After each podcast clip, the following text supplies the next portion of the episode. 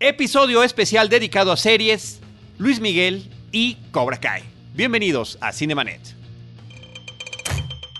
El cine se ve, pero también se escucha.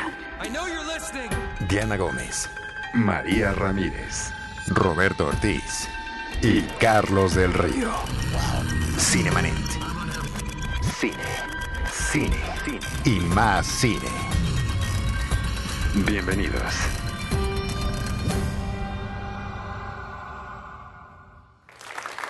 www.cinemanet.com.mx es nuestro portal, es un espacio dedicado al mundo cinematográfico. Yo soy Carlos del Río y a nombre de Paulina Villavicencio y de Uriel Valdés, nuestros productores, les doy la más cordial bienvenida, les agradezco que nos escuchen y saludo a una mesa completa del equipo Cinemanet, pero antes de saludarlos, quiero darle la bienvenida a nuestro amigo Enrique Figueroa Naya. ¿Cómo estás, Enrique? Mi estimado Charlie, un gusto, muchas gracias por la invitación. Siempre un placer hablar de cine aquí. Y saludo al equipo Cinemanet, María Ramírez, la general Alola. ¿Cómo estás? Muy bien, ya los extrañaba. Ya lo sé, y nosotros a ti, y también a ti, Diana Gómez, arroba de Idalí. Hola, ¿qué tal? Roberto Ortiz, ¿cómo estás, Roberto Ortiz? Hola, ¿qué tal? Buenas. Pues bueno, vamos a arrancar. O sea, vámonos ahora sí a las series. Y eh, por otra parte, María Ramírez, Diana, una insistencia grande por tocar el tema que todo el mundo está tocando. Luis Miguel, la serie.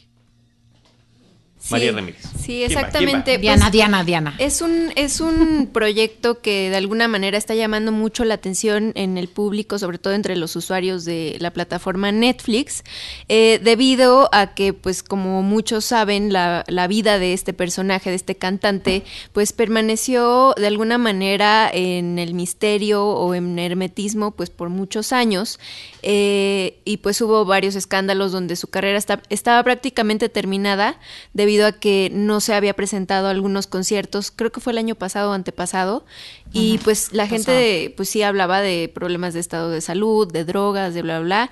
Y bueno, resulta que ahora sale esta serie eh, que aborda, pues es una de estas eh, bioseries que también es un boom. Eh, actual, ¿no? Ya vimos la de Juan Gabriel, ya vimos la Pero de creo que la, a partir de la de Juan Gabriel. la Leona Dormida, asunto, ¿no? Joan Sebastián, José José, eh, Jenny César- Rivera. Julio César- Chávez, César Chávez. la maripo ¿cómo se llama la de- Jenny Rivera. Jenny Rivera, este, entonces Hoy es son un boom. muchas, oye. Sí, son bastantes. Viene la de Alejandra Guzmán.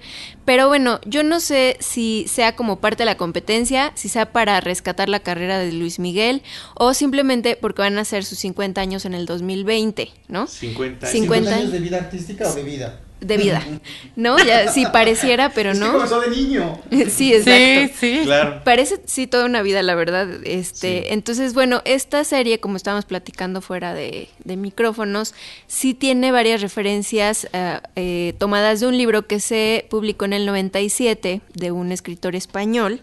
Eh, que pues de alguna manera anduvo viajando por varios países entrevistando a la familia italiana de Luis Miguel y, y todo esto, pues eh, para, para poder crear este relato que pues digamos lo tomaron muy en cuenta eh, para, para hacer esta serie. O sea, el, el escritor del libro, que se llama La historia de Luis Miguel, tiene un nombre larguísimo, este, pues es parte de la, de, o sea, el escritor de este libro es, fue asesor de esta serie, ¿no? Entonces, por eso muchas eh, de las cosas que estamos viendo, pues tienen cierta eh, garantía de que son verdad, entre comillas.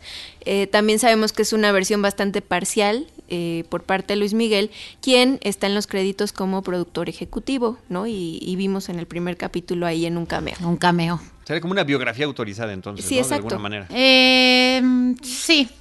Sí, aunque tienen cosas obviamente que no son, o sea, que no están fieles a la, a la realidad, pues obviamente dramatizan, no es cronológico, o sea, las cosas no pasaron idénticas a como están en la serie, pero sí tiene varios detalles, o al menos tenemos la versión de lo que Luis Miguel piensa que vivió, ¿no? O cree que vivió Claro, en sí. ese momento, porque entre el entre la coca, no, no es cierto, entre, o sea, seguramente tiene lagunas mentales de, muchos momentos él y todas las personas que, que estaban a su alrededor. Esta serie es protagonizada por Diego Boneta, que creo que hace un gran papel como Luis Miguel. Es un actor completo que ha salido en musicales. eh, Salió en Rock of Ages. Sí, Diego canta y baila. Canta y baila. Y habla muy bien inglés. Sí, pues es, eh, pues estuvo mucho tiempo haciendo series en, en Estados Unidos con papeles de latino mesero, este, Sí. recoge pelotas, pero bueno, al final Pero en Rock. En Rock of Ages muy sale, bien, sale- sí, muy bien. sí, muy bien. Digo, O la sea, película bastante regular, pero película él pero eh, se, se desempeña, se desenvuelve súper bien en el inglés, ¿no? Sí. Además, no nada más hablándolo, sino cantándolo. También Oscar Jaenada, Sí. que fue Cantinflas. que fue Cantinflas, exactamente, también sale en esta serie. Eso es lo único que he Y escuchado yo, que como es el papá, Luis Rey es el gran villano de la... Es el gran villano, la o sea, obviamente está dramatizada. Bueno, sí Pero- dicen que era súper, Pero aunque súper... sea que fuera villano, es Luisito Rey. no Es Luis Rey. Luisito. Ah. Es Luisito Rey. Lo que Así pasa es. es. que hay un bloguero que también ya se llama Luisito Rey. Entonces es medio confuso, ¿no? Estarlo Ah, diciendo Luisito igual, porque es un niño bloguero. Un youtuber. Youtuber, perdón. Así de que el niño ya tiene un hijo. Así Sí, de- ya está exacto. mayor. Pero, pero sí, exactamente, pues esta serie sí tiene como saltos en el tiempo, donde nos cuentan cómo la familia pues estaba en un momento de, de pobreza o austeridad, este, ya que estaban aquí en México, eh, y pues fueron ayudados por Andrés García, quien también fue una de las fuentes para este libro y aparentemente no fue eh, convocado para, para la serie. Eh, Pero también el persona, el actor que interpreta a Andrés García está idéntico, así se parece muchísimo. Buscaron que todos los actores Este, eh, fueran sí, muy parecidos, la verdad. O sea, la producción está No súper, el diseño de producción está súper bien cuidado en la serie. No aparece Arturo Durazo, el jefe de policía que también lo vio su carrera. En un Sí capítulo, sale. en el tercer capítulo, Sí sale en un capítulo. También las co- la cosa aquí es que, bueno, como sabemos, Netflix es un, una plataforma de video on demand y entonces to- casi todas las series, casi todas, porque sí tiene otras que saca ya capítulos semanales, eh, casi todas las saca eh, así. Todos Toda- los capítulos para toda que la te temporada eches completa. toda la temporada. El y en esta y en esta ocasión los va sacando cada domingo. Siempre Entonces, en domingo. No ves exactamente haciendo Desde el principio haciendo referencia siempre en domingo. Este, no ves a todos los personajes, o sea, como que te van soltando personajes cada en la cada trama, no te esperas quién va a salir y creo que eso ha sido como el éxito también de la serie, que de pronto en el capítulo uno pues ves a Palazuelos, ves al burro Van Ranking, que eran los mejores amigos de Luismi cuando era adolescente, y pues esa es De la novedad. ¿no? En el capítulo 3 resulta que aparece eh, el negro Durazo, aparece eh, López Portillo, aparece la hija de López Portillo, porque están pues hablando de este momento en el que Luis Miguel rec- está recordando, porque son flashbacks los que hace, pues cuando se presentó en, en, en este, eh, en este evento en el cual se casa la hija del presidente, ¿no? Entonces, eh, como que la dinámica ha sido de esta serie que la gente termina de ver la serie y empieza a buscar en internet todo lo que puede acerca de el comercial original que grabó Luis Miguel, este el video, eh, las portadas, las fotografías, para poder ver qué tan real es lo que están planteando o qué tan eh, qué tanto varía de, de lo que nos Sobre dicen. eso yo he leído en redes sociales algunas polémicas. Una es, ¿por qué no poner tanto los videos como los comerciales originales dentro de la serie? ¿Por qué volverlos a filmar o volverlos a grabar y dar diferentes versiones eh, que las que... Bueno, es que no puedes decir, por mano, ejemplo, ¿no? sabritas, no puedes decirlo en eh, porque pues te- sería un Pero los videos musicales de él, por ejemplo. ¿cuál no, pero son derechos? ¿no? no, no, más que de hecho, yo creo que porque pues pierdes Aparte están O sea, yo- respetando ajá, la como que calidad siento de que Boneta pierdes. como artista. pi- saca te saca del contexto, o sea, te, te lleva más a un documental y la neta, la verdad sí es ficción. O sea, porque sí hay cosas que están inventadas porque pues no sé si no Mira, las habla- quiere hablando contar del negro durazo Miguel. que sale en esta serie, Sí. ¿no? Eh, acabamos de verlo en la cuarta compañía, donde un actor está interpretando al negro durazo, pero cuando salen los, las- las cuestiones televisivas, también documentales que rescata la película para con las que se nutrió, Son bueno, constantes. sale el verdadero negro Pero no durazo. es el ¿no? estilo de la serie, o sea, simplemente yo creo que no hubiera visto, o sea, Boneta tiene muy buen- muy buena voz y no es la voz de Luis Miguel efectivamente y fue como de las cosas que más se criticaron cuando cantó la primera vez en el primer capítulo. La gente lo rechazó en un inicio porque querían escuchar todo igual.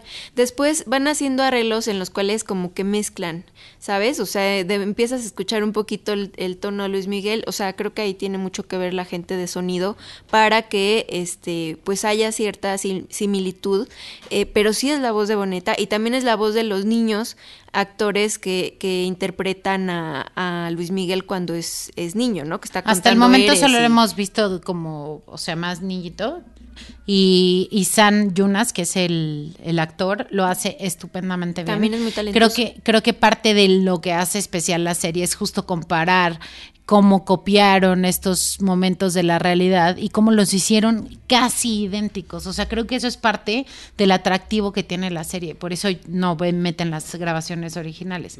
O sea, los están copiando o los están recreando.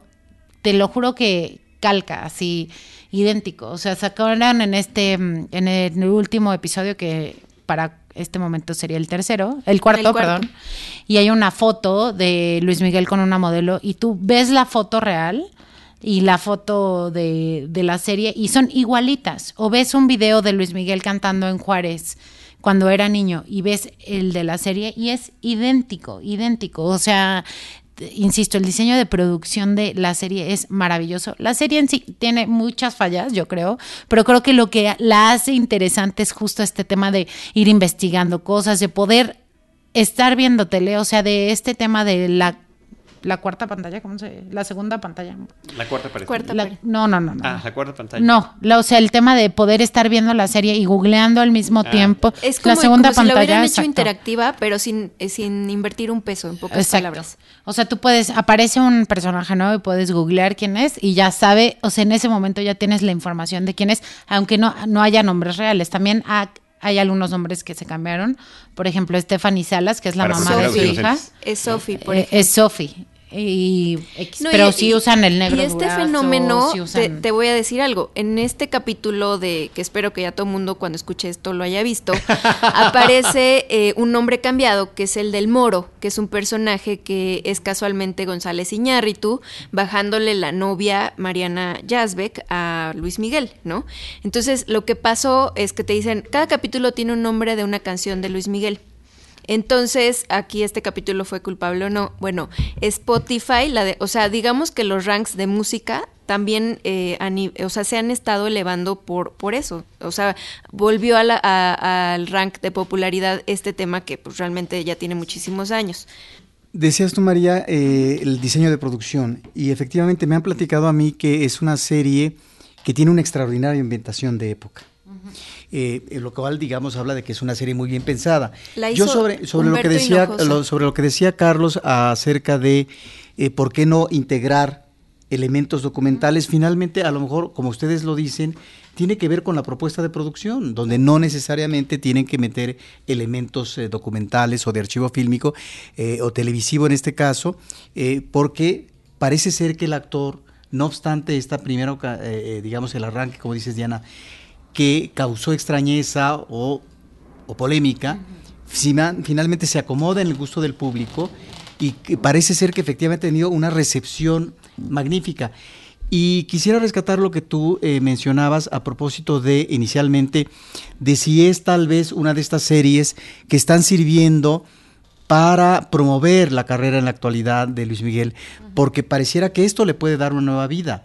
Digamos, en México quedó muy desprestigiado, porque yo creo que era un hombre que iba a cuesta abajo en, su, en, la parte final de su carrera artística, que además eh, en, México eh, realmente eh, cometió unos... Ah, tuvo unas actitudes eh, de poca deferencia al público, yo diría que groseras, a propósito de sus compromisos que tenía en el Auditorio Nacional y que no los cumplió porque tenía que cubrir su cuota de la droga de consumo, ¿no? De tal manera que eso, eso me parece que lo llevaba a una situación sumamente delicada en el caso del mercado mexicano, que es uno de los más fuertes para Luis Miguel, porque además recordemos que Luis Miguel rompió récords de número de conciertos en la Auditorio Nacional. Entonces, por lo que están platicando, me da la impresión que es una serie que está, porque yo escucho a mis compañeros de trabajo hablar de Luis Miguel de la serie, dije, claro que la tengo que comenzar a ver, y resulta que que bueno, ya posicionada como serie, bueno, podría efectivamente vincularse a esta idea seguramente muy, muy, este, muy bien afinada por parte de, Luis Miguel al estar en la producción de relanzar su carrera o manejar en este momento de su vida eh, una continuación feliz. Ahora, en los créditos importantes, eh, esta serie se hizo como muy rápido. Me refiero a que el tiempo de grabación fue corto eh, comparado con otras que duran años en hacerse y todo esto. Pero eh, pues el director es Humberto Hinojosa, que es el de Camino a Marte. No es una persona que también aparece por ahí en el cameo de, de en un cameo siendo director del comercial de Sabritas, por ejemplo. Este y uno de los productores ejecutivos es este Miguel Alemán Magnani, que siempre ha sido muy amigo de Luis Miguel, pero también ha sido productor de proyectos del, del Negro Iñárritu, ¿no? Entonces también pues podemos entender que está muy bien, muy bien este asesorado todo, ¿no? Es un equipo eh, pues bastante profesional que, el que está llevando a cabo todo esto, de manera que sí tienen medido a dónde quieren llegar. O sea, el tema de que se esté sacando cada domingo también te permite flexibilidad en cuanto a qué sacas y qué no, supongo, ¿no? De, de manera que no estás tan atrasado con algunas cosas o puedes eh, reparar algunas otras, dependiendo de lo que esté sucediendo eh, pues a lo largo de esa semana, ¿no? Que también es bueno, algunas de las series que eh, distribuye para México o para Latinoamérica Netflix en exclusiva y que lanzan semanalmente es porque también la serie tiene otros compromisos en diferentes países. En este caso, Estados Unidos, a través de Telemundo, no sé cuál, no sé cuál, pero así es Telemundo, bueno, de Telemundo, lo dije como ejemplo nada más, qué bueno que sí es, este, la pasas también semanalmente los domingos para el, todo el enorme público latino que vive allá. De hecho, literal, o sea, me, me dijeron por ahí que literal lo hicieron por eso, porque tenía un compromiso Telemundo y entonces Netflix no podía subir toda la serie. Claro, Pero hoy, ahorita, Netflix podría decir perfecto como, no, fue una estrategia fue una estrategia de marketing porque le está funcionando perfectamente. La conversación dura de domingo a domingo de la serie. Pero digo, no, no, es, no es una novedad, María. O sea, lo han hecho con Discovery. Star Trek Discovery, porque también Star Trek Discovery, que es una propiedad de Paramount, pero que allá en Estados Unidos televisivamente se distribuye por CBS, y CBS lo hizo para lanzar su propia plataforma de eh, consumo de streaming. Entonces, eh, y, parece que les funcionó. ¿No? En, en, otro aspecto. O la continuación de Breaking Bad, ¿no? Este, Better, Call, Saul, también es exhibida sí, semanalmente. Sí, y The Good Place, porque creo que también es de CBS. O sea, sí tiene varias, pero pero como que nos tiene acostumbrado Netflix a being watching. Yo, yo, yo quería rescatar lo que decía Roberto porque sí, sí es parte también como de la tendencia de las series, y, ahorita vamos a pasar luego a otra, que es, es eh, aumentar, o sea, como maximizar lo que tiene esta serie, ¿no? Eh, por ejemplo, ahorita acaba de pasar con Stranger Things, van a sacar unos cassettes, ¿no? Con los, el soundtrack de, la serie. O sea, es ver de qué forma podemos eh, maximizar el costo de esta serie, como sucede en el cine, ¿no? Con las franquicias y demás. Entonces creo que es un experimento muy interesante detrás está como el aval de, Luis Miguel, entonces obviamente ahí hay una serie de, intereses que se han de haber puesto de acuerdo en una mesa como, la nuestra, ¿no? a mí me interesa esto, a mí me interesa lo otro y todos los apoyos que están ahí. No por nada eh, tuvo todo el favor para su producción, ¿no? Es por las pláticas y las conversaciones o lo que uno ve en internet, una serie que genera polémica. Porque hace rato mencionaban a Stephanie Salas y parece ser que está súper enojada porque pues aparece como con rostro pareciera como de prostituta, según me dicen. Sí. No, eh, eso. A mí me cuentan, yo la verdad no sé nada. No, porque yo no la he visto. No, exacto, yo tampoco. Eh, entonces, por eso decíamos que es Stephanie Salas, Stephanie Salas, Iñárritu, Palazuelos. Ajá. Eh, ¿Qué otro personaje que crea polémica y que pues ahí entra en la conversación? El propio papá de Luis Miguel, o sea, si estuviera, vivo, yo creo que tendría que defender, porque no hay manera de que hagas ver a una persona tan mal. Bueno, pero, pero es que fue muy dañino. Sí. Ese personaje. Eh, yo no sé si fue perverso, pero lo que, a lo que quiero preguntar ahora es si ya llegaron un momento de la serie donde se podría hablar, porque se mencionó mucho de los efectos traumáticos eh, de Luis Miguel precisamente por esta vida digamos, estos orígenes, esta manipulación por parte, eh, sobre todo de Luisito Rey, y luego esta, este, este, e, e, este, paso a la fama desde casi niño, que lo lleva a tener situaciones muy complicadas de vida en términos de traumas, y de ahí su refugio en las drogas, bla, bla, bla. la pregunta sería, ¿ya por fin podemos ver en la serie que a lo mejor alcanza por fin el horizonte de la felicidad de Luis Miguel? Nunca. O sea, de hecho, más bien solo te sirve para decir como que, ay, pobrecito, ya entendí por qué canceló el concierto. ya Claro. sabes, o Sí, sea, sí te te, lo sí juro. te vuelves Hubiera empático. cancelado más, por hubiera- favor. Pobrecito, porque sigue, lo siguen explotando? Porque yo siento... Carlos? No, la verdad que no, nunca lo he seguido. O sea, Pues, pues fíjate que tú eres uno de los Sí. pocos a los que no le gusta, porque justo lo que decía mm, eh, Diana, o sea, una canción incluida en, en un disco, Busca una mujer, un hombre, ¿sí? Tuvo una semana, eh, un crecimiento de 4000% en, en las plataformas de streaming, en Spotify, Spotify. YouTube, donde pueda. Cuatro mil por ciento. O sea, imagínate una canción del 88 y 27 canciones de Luis Miguel están en el top 200 de Spotify. O sea, imagínate, es- ya ahí de regalías. Es impresionante. Ya. Sobre esto, yo no sé si Para está, cocaína, si está eh, eh, eh, explicitado en la serie.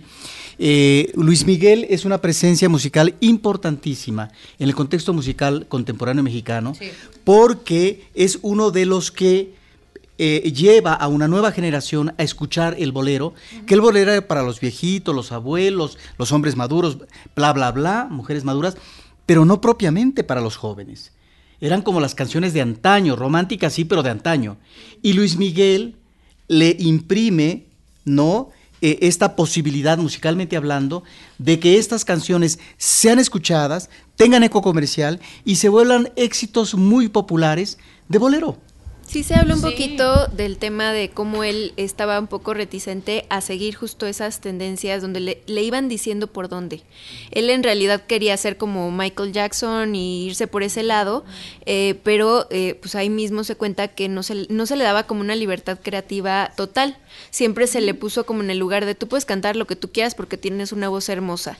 Eh, sí se le da, y eso es muy importante, Robert, se le da su lugar al compositor eh, que pues, le hizo todos los éxitos prácticamente a este Calderón. Eso siento que está Eso es bonito. muy también. relevante. O sea, que está bueno, pues. de las- Podría dársele más, este, contestando tu pregunta rápidamente de si, de si la gente, sí va a tener repercusiones, porque obviamente ah, hay gente que no está contenta con la manera en la que se le está reflejando y ni estará eh, de, la- de los que salgan después. Sí es una versión parcial, sí es una versión eh, beatificada de Luis Miguel.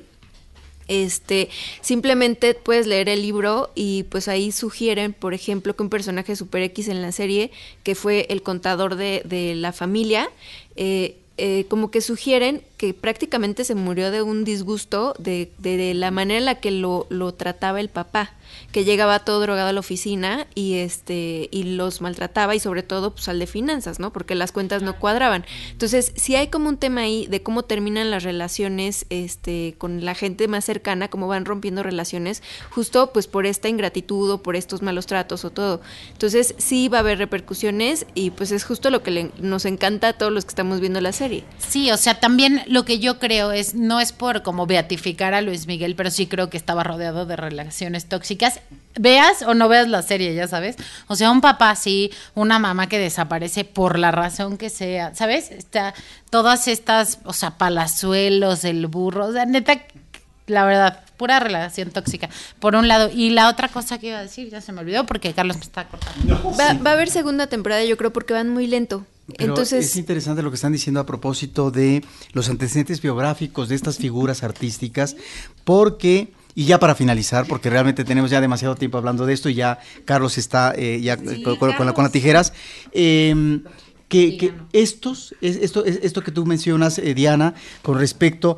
O, o- o tú también, María, de las relaciones tóxicas, están en, en otras series recientes que hemos eh, que, que han, que han estado en la televisión, sobre todo en la televisión abierta, como por ejemplo en el caso de Juan Gabriel.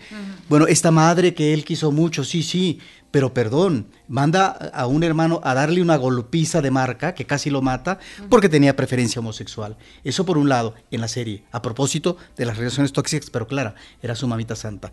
Y por eso le compone una canción extraordinaria que se vuelve clásica, ¿no? Amor Eterno. Y en el caso de la serie de Lupita D'Alessio, bueno, estas relaciones eh, perniciosas eh, de madre e, e hijos y cómo la madre de alguna manera apuntala estos manejos eh, de drogadicción de los hijos, pero también en el caso de la contabilidad de los dineros, bueno, también cómo son sujetos a fraudes porque otros son los que aprovechan en este mundo vertiginoso que tiene que ver con las fiestas, las drogas, el consumo del alcohol, etcétera, pues otros se aprovechan para poder eh, tener el dinero a su lado. Sí. La verdad se las recomendamos porque es conversación, conversación en la red social, véanla. Yo quería esperarme así que pusieran todos los que pusieran, me quería esperar a que pusieran todos los Episodios. capítulos, ajá, y verla Imposible. van a ser? Imposible. Diez. Imposible. Imposible, o sea, al día siguiente ya sabes todo. Thanos también demandaría tu silencio aquí Sí. y no es posible. Entonces, Sí. sí, véanla. Bueno, ahora regresamos con Carlos Luis Thanos del. Río. Luis Thanos Miguel, del Río. episodio especial de Cinemanet. Qué barbaridad. Ok, vamos a hablar ahora de otra serie vinculada con el universo cinematográfico, con franquicias fílmicas y que lanzó a los cielos la venta de bandas para la cabeza. Tanto en la década de los 80 como... La que veía el 5% restante que no ve Luis Miguel. Los que no estábamos No. viendo Luis Miguel, estamos extraordinariamente clavados y felices. Tal, tal fue mi caso. Pero es que, es que es parte de eso, es justamente parte de eso, porque no sé ya cuántos años Netflix había eh, formado parte o forma parte de nuestro ADN. Están las frases estas ya memes de Netflix and Chill y demás. Eh, y pues sí, como que las otras plataformas se han tardado mucho tiempo. Una de ellas es justamente YouTube Red, que ya cumplió un año, hace un par de meses, y pues no sé si alguien había visto algo, una, a- algo de, de- de YouTube Red.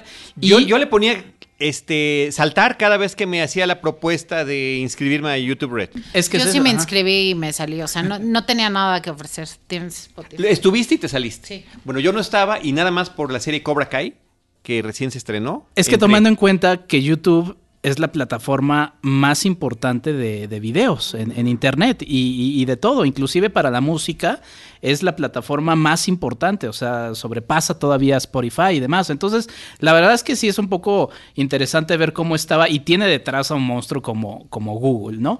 Entonces, eh, es muy interesante cómo llega justamente Cobra Kai y llama la, la atención, mi estimado. Llama la atención, Charlie. pero vámonos hasta la década de los 70. Vas. Porque eh, podríamos hablar de, del Karate Kid, que es una película de 1984 y del gran éxito que tuvo, pero el Karate Kid es producto del éxito rotundo y brutal que tuvo la película de Rocky, protagonizada por Sylvester Stallone y eh, dirigida por eh, John G. Avildsen, que además ganó él como mejor director por esa película. Entonces, en, un, en menos de cinco años, se propusieron hacer un Rocky para la juventud y para la infancia. Y ese Rocky terminó siendo el Karate Kid protagonizado por Ralph Macchio, pero llevando al mismo director que había hecho la primera película de Rocky, que terminaría eh, dirigiendo varias de estas películas, porque finalmente tuvo cuatro, creo que dirigió dos de las secuelas. Eh, tuvo un remake recientemente con el hijo de Will Smith eh, protagonizándolo. Sí, como una madre muy prolífica, cada dos años eh, tenía una, una secuela diferente, ¿no? En los Como- 80. Como mi mamá que tiene seis años. Sí, y cada vez bajando de calidad. O sea, recordemos que Mi Next... mamá no, mi mamá no. Porque yo soy la más chica. ¡Qué horror! Se proyectó acá. Estábamos hablando de las películas, ¡Qué María. de- proyección! no te pongas así, pero de de, ambas partes. The Next Karate Kid o el próximo Karate Kid, que fue una película del 94, 10 años después, pues la única curiosidad es que seguía saliendo Pat Morita, pero que la protagonista ya es Hilary Swank, que terminaría ganándose un par de Oscars eh, por películas como Boys Don't Cry y Million Dollar Baby, ¿no? Pero bueno, esta, esta serie de Cobra Kai se basa básicamente en la primera película. Retoma a los dos personajes y a los dos actores eh, que se enfrentaban allí, que ninguno de los dos eh, envejeció o creció con gracia. Ninguno de los dos hizo. ¿Mandé? Ralph Macchio. Ralph Macchio y William Sepp, que era, el- que era eh, Johnny Lawrence, el, el- el enemigo. O sea, sí tuvieron su gran momento, pero no, no se desarrollaron como se esperaba. No fue como Elizabeth Shue, por ejemplo, que eh, físicamente continuó con mucha gracia y que además ha participado en innumerable cantidad de películas y series de televisión. Bueno, eh, por favor.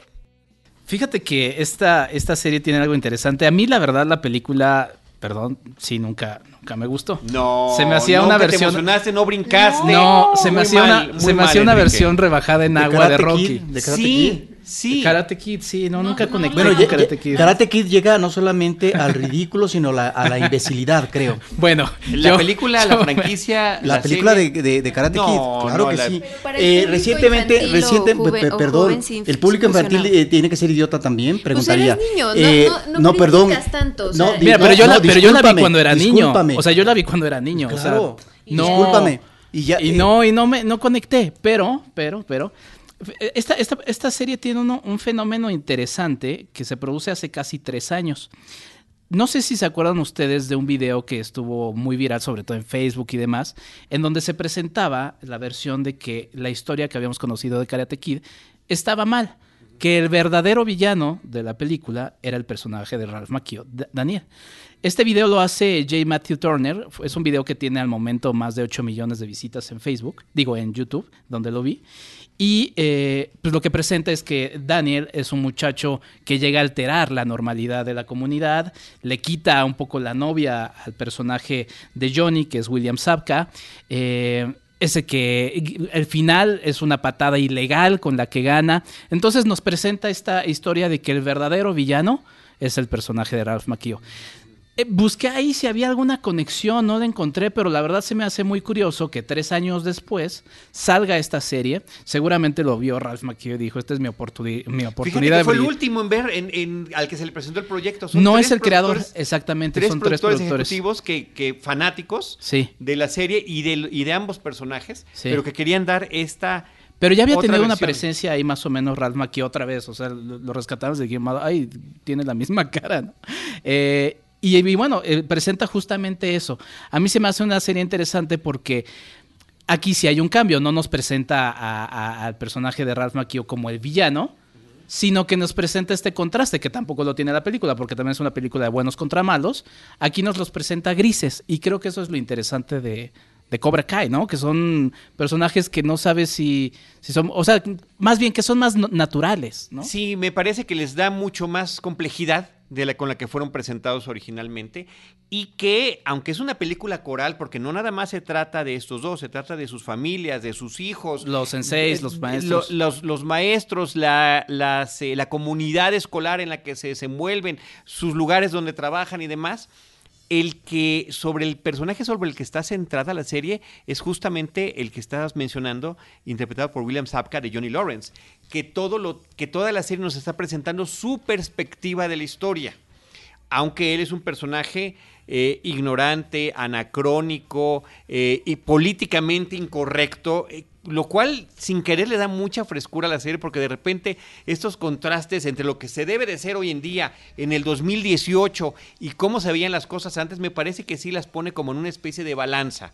No significa que esté bien y tampoco significa que estén justificando al personaje porque la serie no lo hace, pero efectivamente también presenta los otros claroscuros y una vida paralela de ambos interesantísima con unos espejos hacia los personajes menores donde vemos prácticamente la trama de la película original, también con otros matices muy distintos. Entonces me parece que eso es algo súper enriquecedor para la serie, cómo puede nutrirse de lo que nos presentó una película hace 34 años y a partir de ahí realizar 10 episodios de media hora completamente adictivos. Yo me los eché en un fin de semana, uno tras otro, eh, sin parar, y que además de eh, los flashbacks que son muy interesantes porque algunos eh, se retoman escenas de la película, pero a otros outtakes, o sea, tomas que no habíamos visto, se fueron al material original para buscar cosas que no habían encontrado previamente, más el aspecto musical, donde la música ochentera está presente. Y además de los flashbacks hacia, hacia la película, también hay flashbacks un poco más atrás eh, de cómo era la vida de estos personajes antes. Entonces me parece que es,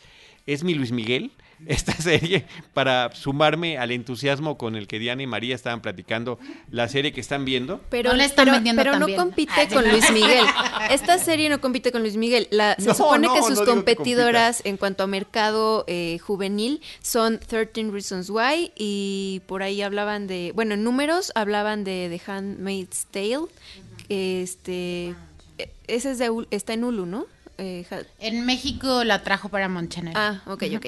Pues esa era como la serie que estaba compitiendo, digamos, por rating y por, por números ahorita, ¿no? Con- No lo sé, o sea, no, o sea, no lo, no lo sé porque justamente muchos regresan por esta pues, nostalgia de los 80, ¿no? O sea, quizá para las nuevas generaciones no sé si sea tan atractivo de entrada ver a estos personajes que no conocen. No, exacto, pero justamente por eso están Eh, los otros juveniles. claro. Que estos temas de 13 Reasons Why están Sí. también retratados ahí, todo lo que tiene que ver con Sí. el acoso escolar y el bullying. ¿no? Y de hecho, ahora que mencionabas también a los creadores, eh, también había otro fenómeno que era muy... Si alguien ha sido muy fan de algo, lo ha hecho en su cabeza o si ya se ha atrevido como yo, después lo revelaré en algún momento, sobre papel.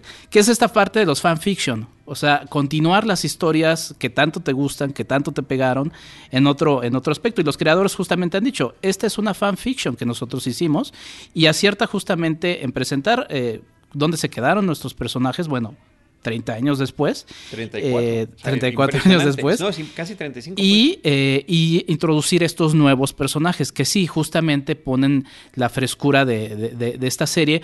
Porque también, otra vez, creo que el acierto de la, de la serie, los primeros dos capítulos que están gratuitos, que además también es algo muy positivo de YouTube. O pues. sea, un gancho enorme. tú entras a YouTube todo el tiempo. Si YouTube te dice, te suelto dos capítulos y te enganchas, funciona muy bien. Y además también hay otros detalles ahí más ñoños, que es el asunto de, del player, que es el, el karateca ahí, en lugar de la bolita normal, es el karateca, y luego si le pones pausa hay unos, eh, está eh, como la- lo que le enseña el maestro Miyagi a, Daniel. En fin, creo que hay elementos muy interesantes. Pero bueno, lo que decía es que en el primer capítulo, digamos que es la, la, la, posición de Johnny, y, y en el segundo capítulo es un poco más el punto de vista de Daniel. Entonces creo que eso está interesante, ese, ese, ese jugueteo. Sí, creo que finalmente si alguien se acerca por curiosidad, no solamente se queda en el asunto nostálgico, creo que te ofrece un producto que es interesante. Y otra vez este asunto de estamos otra vez en los 80 porque los 80 están vendiendo mucho, así que vamos a seguirle sacando y mientras funcione, adelante, ¿no? Y creo que bueno, ese es el caso tanto de esta como la como Luis Miguel, ¿no? Que es un poco otra vez regresar esa, a esas nostalgias y, y demás, ¿no? Y de las enseñanzas del señor Miyagi. Sí, bueno, absolutamente. eh, reflejadas ahora a través del personaje de Daniel, ya como adulto, eh, y haciendo eco a lo, que, a lo que él había recibido. Es interesantísimo ver cómo está este juego de el paso de ser el alumno a ser el maestro y después eh, poder vertir ese conocimiento y, y cómo las mismas técnicas pueden funcionar eh, más de tres décadas después. Y perdón, ahorita ah, va, a decir algo Roberto, pero justamente re- re- relacionando algo que mencionó en, en la parte de Luis Miguel, el saber que estas plataformas, Netflix y YouTube, ahora que fue este asunto de, de Facebook y el escándalo de la información y demás, tienen muchísima información de nosotros. Entonces ellos saben exactamente en qué punto le pusiste pausa para buscar qué cosa. Y entonces oh, todas esas son herramientas que le dan a la, a, a la, a la serie para decir, ok, esto es lo que está funcionando. Tan es así, y, y- y ha pasado mucho en Netflix, que las estrenan y luego a la semana les dicen cancelada o otra, otra temporada. En este caso, esta se estrena el 2 de mayo y el 10 la renuevan por 10 episodios más. Entonces eso es muy importante. Y YouTube, si por algo es conocido, es sus estadísticas. Ahí está Google Analytics. Sí, Yo sí, lo que sí. quisiera preguntarte es, eh, porque hablas de la generación de la nostalgia en la actualidad, pero también de una época en que a lo mejor parece ser viste Karate Kid, que pareciera que no te gustaron las películas. Eh, ¿Por qué? Porque eh, yo, eh, yo la celebré en su momento y ahora que de repente en la televisión pasan eh, las películas, veo unos pasajes que me parecen no solamente ridículos, me parece que en la técnica pedagógica del maestro oriental es como una pedagogía para iletrados, ¿no? Para imbéciles verdaderamente. Y en ese sentido me llama la atención esta, eh, esta forma como Hollywood crea personajes y que se vuelven muy atractivos con el pretexto de que tienen esa liga de lo oriental para llegar al triunfo. Entonces, ¿por qué no te gustaba en su momento? Mira, creo que ahí sí es algo muy particular. Eso no, no, no me gustaría como generalizarlo, pero eh, en mi caso muy particular yo crecí más con Rocky. En mi familia veían Rocky a todo momento. Entonces, si la comparaba, para mí era una versión rebajada con agua de, de Rocky, ¿no? Que ya era una historia que por la música, por, por Bill muchos Conti elementos. También es de la música, por cierto, de la, de la primera Karate Kid. Bueno, el asunto es que quizá por eso, por eso la, la sentí así. Ahora sí, entonces, ahora esos elementos para, para, para jóvenes, para chicos que la ven, que es un poco lo que decían por acá, pues sí son muy impactantes. Digo, lo mismo sucede en Star Wars. El maestro Yoda tampoco, tampoco, soy súper fan, me encanta, pero tampoco da como como la línea de la gran sabiduría. Es una sabiduría estilo Miyagi, eh, pero que para esa edad funciona muy bien. En mi aspecto particular no, no pegó quizá porque llegó antes para mí el maestro Yoda, ¿no? Pero, pero es un poco eso. Y de todas maneras, pues sí está en mi imaginario la película los personajes y pues decía, ah, pues qué curiosidad ver ahora estos personajes. Pero Yoda Aunque sí, no lo sí antecede cronológicamente a Miyagi. Por, eh, cuatro años. Eh, el The Empire Strikes Back es del 80 y Karate Kid del 84. Ay, yo dije, ¿cómo se saben las edades? por eso, por eso, Yoda es, es, anterior a... Es anterior, así es, así, Miyagi, exacto, sí. Pues bien, pues ahí está. Yo creo que es una, una gran apuesta interesante. Es efectivamente la primera vez que yo me meto a ver un contenido de, de YouTube Red y, eh, y la recomiendo ampliamente. O sea, me pareció muy entretenida. Capítulos además breves de media hora. Ahora tiene un reto, tienen que continuar. O sea, ya nos ganaron con esta, ahora saquen otra cosa. Pues bueno, el tema es que yo lo que creo es que series como esta deberían de quedarse como una temporada. No va a suceder porque, como dices, ya anunciaron la segunda por el éxito tan brutal que tuvo. Pero me refiero a series como 24, donde al personaje de, Kiefer Sutherland le tenía que vivir otros 7 u 8 días tan terribles como el que Pero ese es otro tema, Charlie, porque es lo malo del éxito para la serie. Sí. Ahí tienes el caso de los X-Files, por ejemplo mismo Stranger Things se pudo haber quedado como miniserie. Glee se pudo haber quedado como miniserie porque además son eh, series que en su primera temporada cierran la historia. Big Bang Theory. Por ejemplo. Entonces, no era necesario que continuaran, realmente después se puede desgastar. Por lo pronto me quedaré con ese, con ese concepto y esa recomendación de regresar a esta historia de estos personajes. Quiero hacer una aclaración. Dije que la canción que subió de en Spotify de Luis Miguel era un hombre busca una mujer. Estaba mal la nota que leí. Vamos a reclamar. Porque debe, es culpable o no. Es culpable o no. Porque, y tiene todo el sentido porque fue el título del, episodio. del episodio de esta semana. Lo quería aclarar. Bueno, pues ahí está.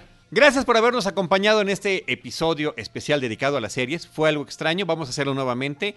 Diana, muchísimas gracias por tus propuestas. Gracias a ustedes y pues me despido. Mi Twitter es arroba de para que también nos comenten lo que opinan de este episodio. María Ramírez, gracias por tus propuestas. De nada. Eh, me pueden seguir como arroba general Lola en Twitter. Para que veas que no existe esa tiranía de la que estás hablando. Roberto Ortiz, muchas gracias. Pues con mucho gusto nos veremos la próxima. Y nuestro invitado, Enrique Figueroa Naya. ¿Nos recuerdas, Enrique, tus redes sociales? Claro que sí, Enriquefa86 y Reconoce MX. Gracias, Charlie. No, gracias a, ti, gracias a todos los que nos escucharon. Arroba Cinemanet en Twitter, arroba Cinemanet, facebook.com diagonal Cinemanet, Cinemanet1 en Instagram y Cinemanet1 también en YouTube. En cualquiera de esos espacios les estaremos esperando con cine, cine y más Esto fue Cinemanet. Los esperamos la próxima semana con cine, cine y más cine. Diana Gómez, María Ramírez, Roberto Ortiz y Carlos del Río. El cine se ve, pero también se escucha.